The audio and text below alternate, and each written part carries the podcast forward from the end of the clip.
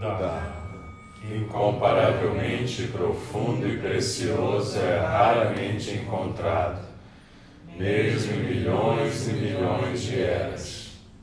A nós é dado vê-lo, ouvi-lo, recebê-lo e guardá-lo.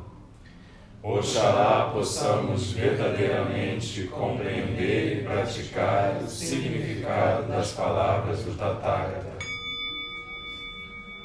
o Dharma, incomparavelmente profundo e precioso, é raramente encontrado, mesmo em milhões e milhões de eras. A nós é dado vê-lo, ouvi-lo, recebê-lo e guardá-lo. Oxalá possamos verdadeiramente compreender e praticar o significado das palavras do Tathagata o Dharma, incomparavelmente profundo e precioso, é raramente encontrado, mesmo em milhões e milhões de eras.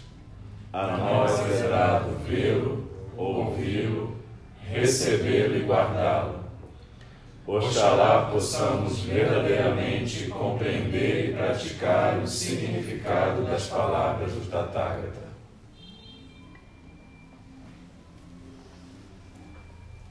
Então, vamos voltar para o nosso foco na respiração e no Hara.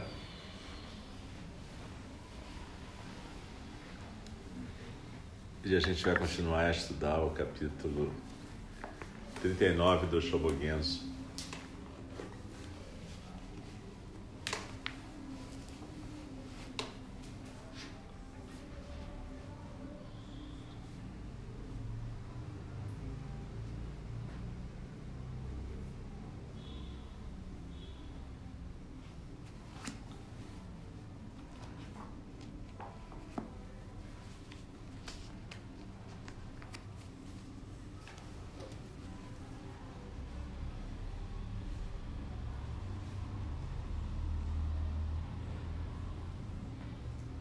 Então, Dogen Zenji continua.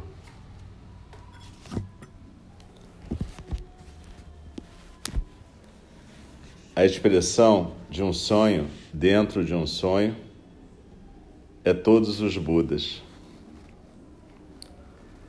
Todos os Budas são vento e chuva, água e fogo.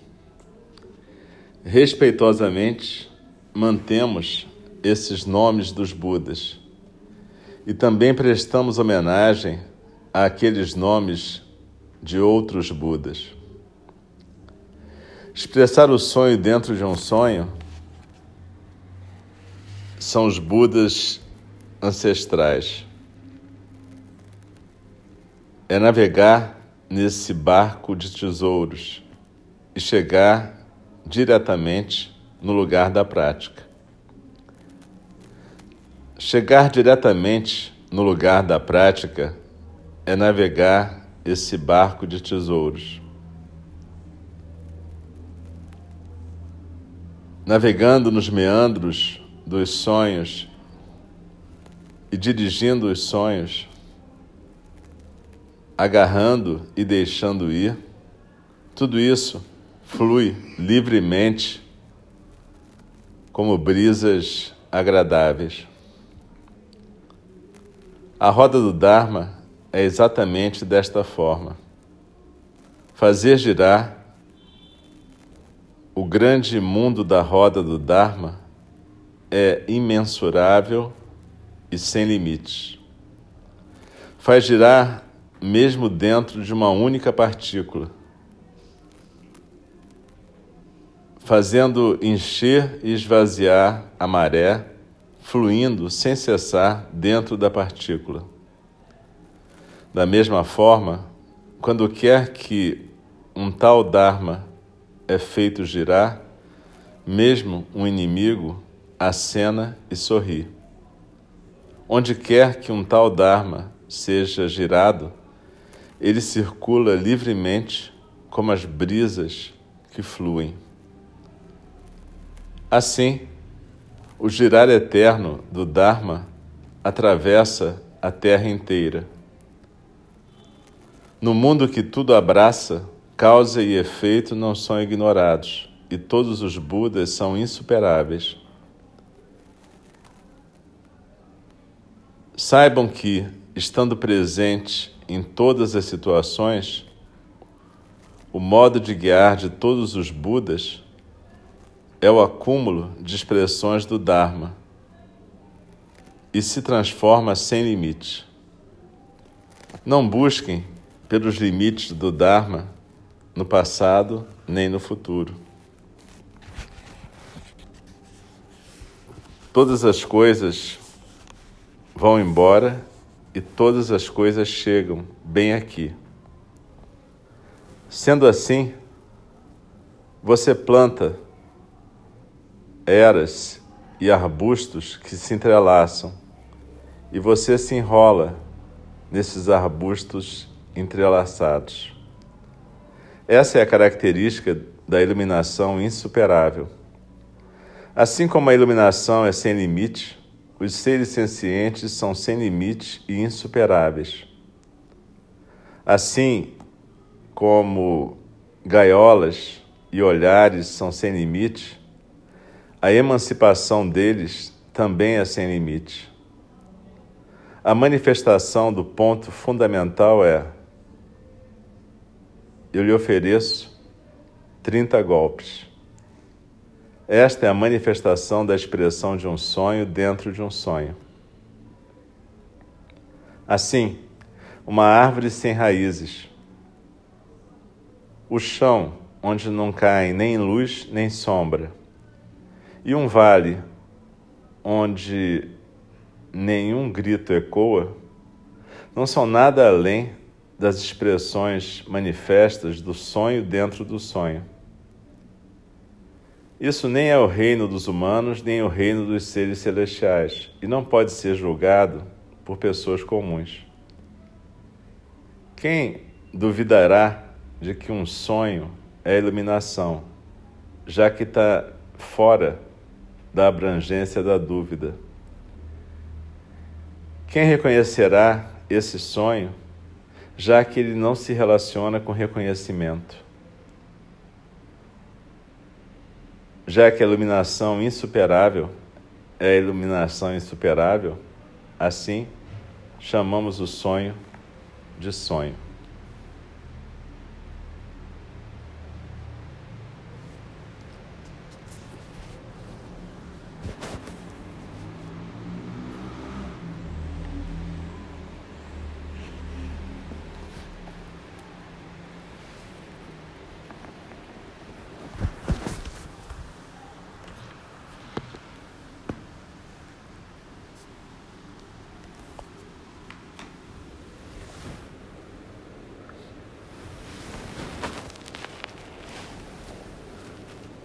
Então, Dogen Zenji continua a nos explicar sobre o sonho dentro do sonho.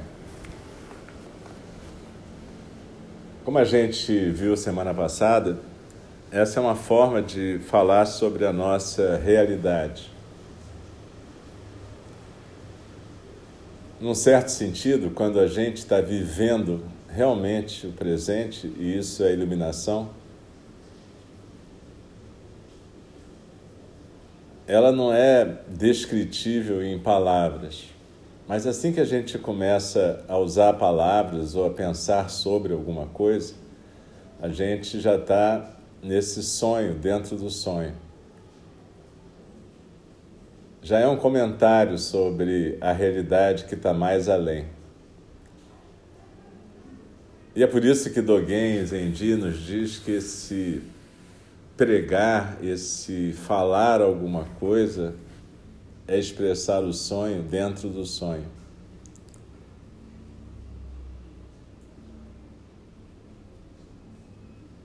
Quando a gente percebe alguma coisa, a gente já está fora desse momento presente. Talvez a gente não se dê muito conta disso. Normalmente a gente considera a nossa percepção o momento presente. Mas quando a gente se dá conta de alguma coisa, essa coisa já passou. E é por isso que em vários lugares, Dogen Zenji diz que um Buda não está preocupado em saber que ele é um Buda, ele simplesmente é. E é por isso que Dogen Zenji fala de prática contínua como iluminação. Quando você está deixando fluir através de você aquilo que deve fluir, a ação correta, a fala correta, tudo que é correto, você está simplesmente sendo. Mas quando você começa a falar a respeito, você já não está mais sendo, você está comentando, você está pregando um sonho dentro de um sonho.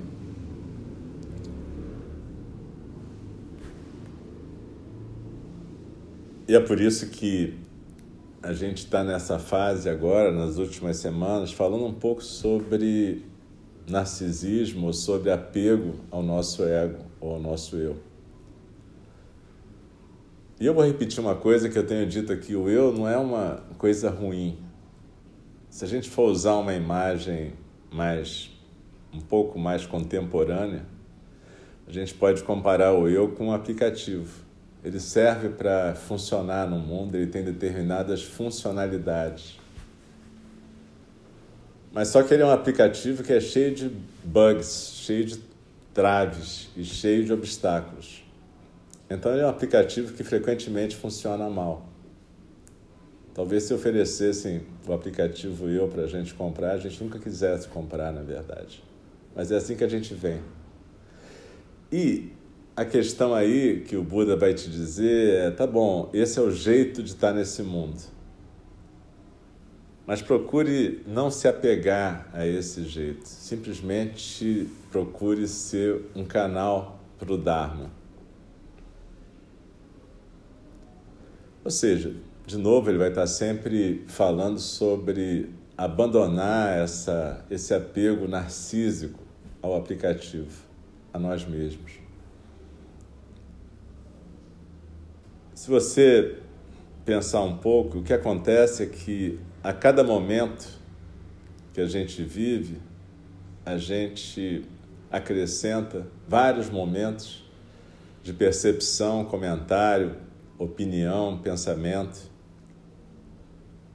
E é óbvio que durante esse tempo que a gente está fazendo isso tudo, a gente já não está mais no presente, aqui e agora. A gente já está num mundo imaginário, que é o mundo do eu, na verdade.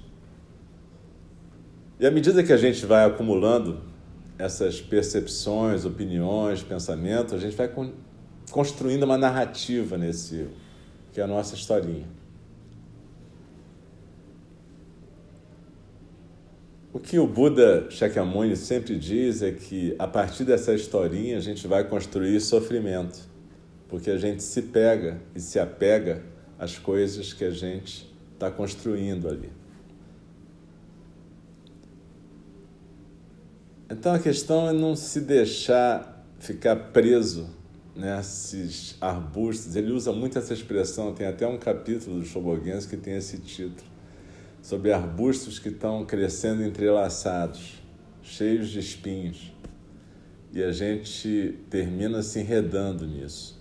A gente planta e se enreda.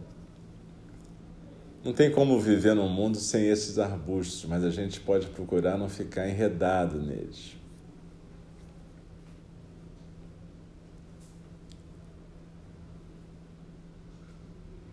É difícil a gente ser quem a gente é e não se achar especial. É difícil a gente se considerar apenas um canal para o Dharma e, ao mesmo tempo, perceber que o Dharma se manifesta em todos, naqueles que a gente gosta, naqueles que a gente não gosta, naqueles que a gente odeia, naqueles que a gente despreza, naqueles que a gente ama de paixão.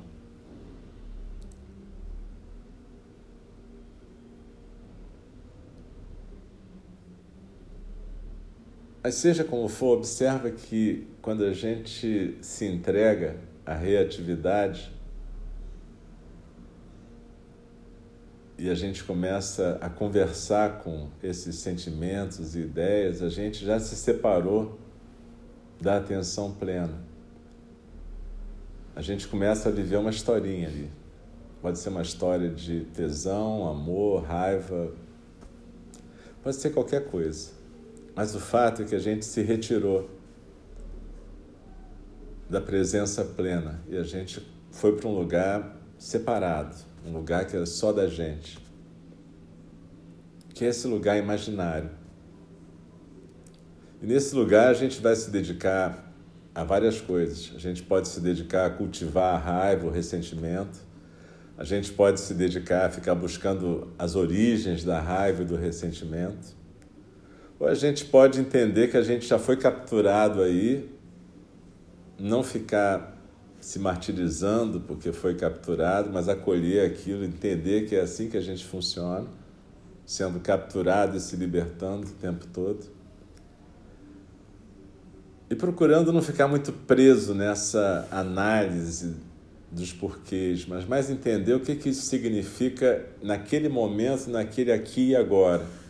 Em que, que isso vai impactar na sua conduta? Em que, que isso vai impactar na sua escolha real, naquela escolha que vai aparecer para o mundo, mais além das suas fantasias. Você pode ter mil opiniões, valores, tudo na cabeça, mas o que vai importar é aquilo que você faz no mundo. É como que você se relaciona. Esse como que você se relaciona é como você se manifesta.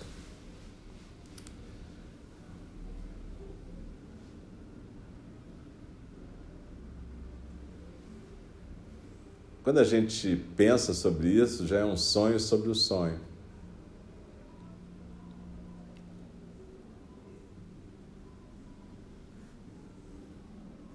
Mas o Bodhisattva, aquele que faz um voto de poder estar realmente presente no mundo para todos os seres, com cuidado amoroso, servindo a todos, inclusive a si próprio, enquanto manifestação do Dharma, ele faz esse voto difícil, que é de estar sempre prestando atenção. O Bodhisattva tem um projeto de vida, ele não é arrastado simplesmente pelos meandros. Ele também dirige esses meandros.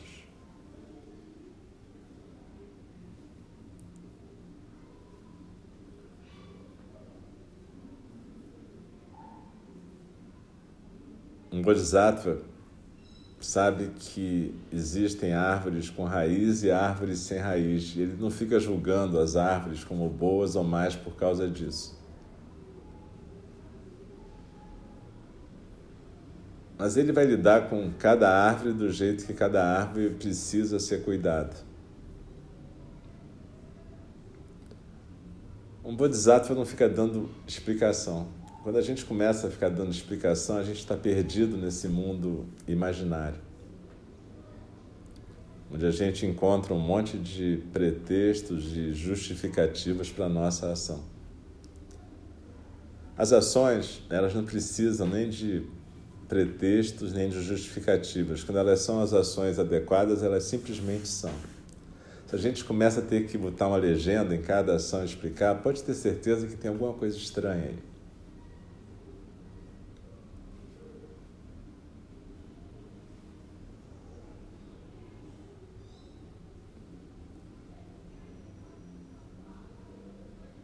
Então, por isso, talvez esse seja um dos capítulos mais difíceis da gente acessar no Shobogenzo.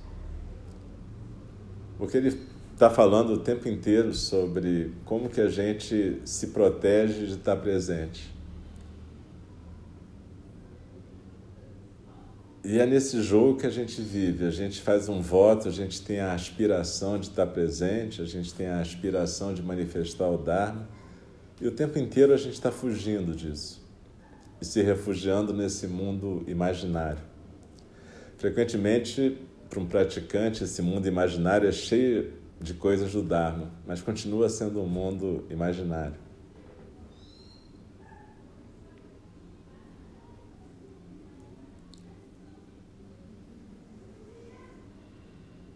Isso vai esbarrar numa outra coisa que é a questão do silêncio do praticante.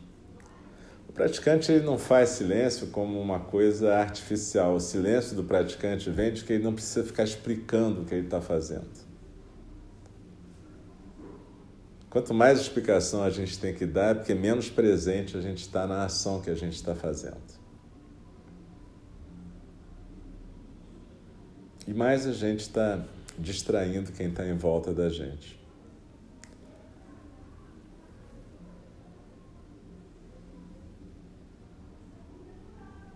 Procura viver o seu zazen aqui como um treinamento para o seu zazen do tempo todo, presença plena o tempo todo. E de novo, isso não precisa ser feito de uma maneira pesada, triste ou melancólica. Quando a gente também começa a colocar esses personagens todos para funcionar, também isso é sintoma desse mundo imaginário da gente. Quando o Dharma flui, a gente fica à vontade. E ficar à vontade é diferente de ficar fazendo o que você tem vontade. Ficar à vontade, frequentemente, é não fazer aquilo que você tem vontade. Essas vontades, frequentemente, vêm do aplicativo, são bugs do aplicativo. É quando o aplicativo deixa de ser usado para aquilo que ele foi feito, que é funcionar nesse mundo.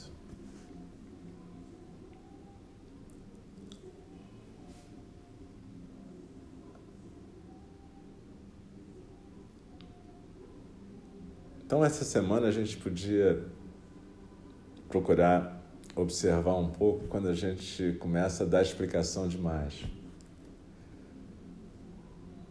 Quando a gente quer que o outro entenda perfeitamente aquilo que a gente está fazendo falando. Ou quando a gente imagina que o outro não está gostando porque ele não entendeu. Porque se ele entendesse toda a nossa grandeza e atitude, certamente ele ia ficar feliz.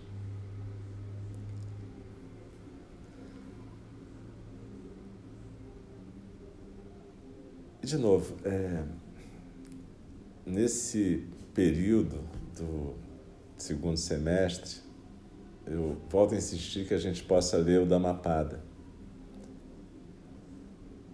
O Dhammapada, ele tem a ver, obviamente, com a tradição Theravada, num certo sentido, que é a tradição que preservou esse texto.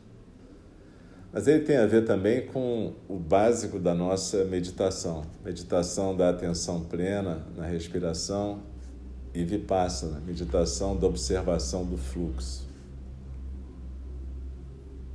O Dhammapada, junto com aquele primeiro texto sobre meditação, os fundamentos da atenção plena, forma mais ou menos uma unidade orgânica, que é a base da nossa prática.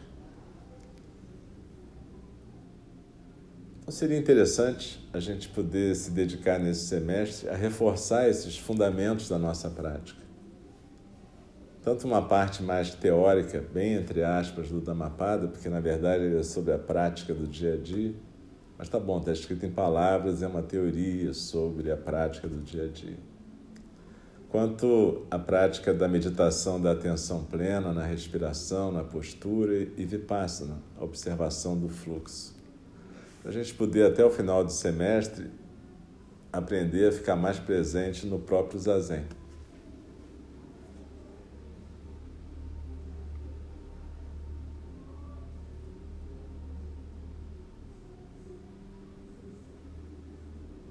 Zazen significa basicamente esse fluxo não impedido do Dharma. E quando a gente pratica a atenção plena na respiração, na postura e observação do fluxo, o que a gente faz é tentar evitar esses momentos em que a gente fica absorto simplesmente no nosso imaginário.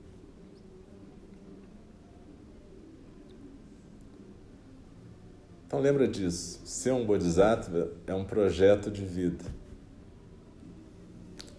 E ter um projeto de vida significa ter atenção plena para não se desviar desse projeto.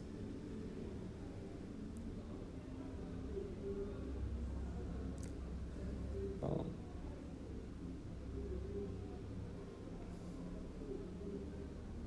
se aquieta um pouco no centro. Desliza na sua expiração, vê se tem alguma tensão no corpo. Procura simplesmente se aquietar nessa postura.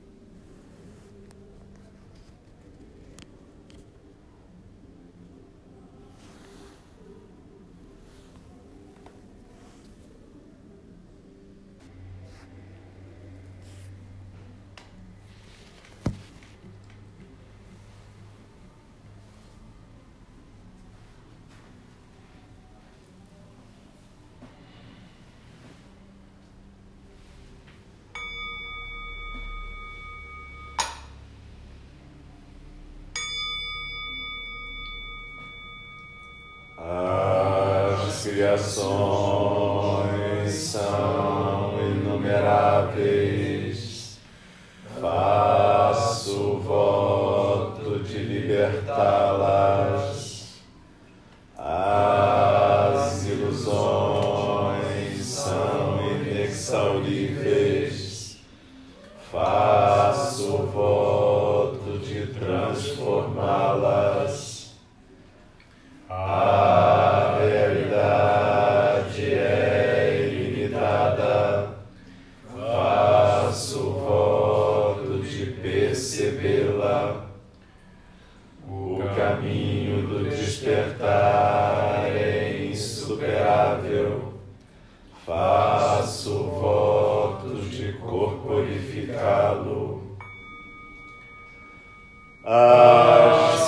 só.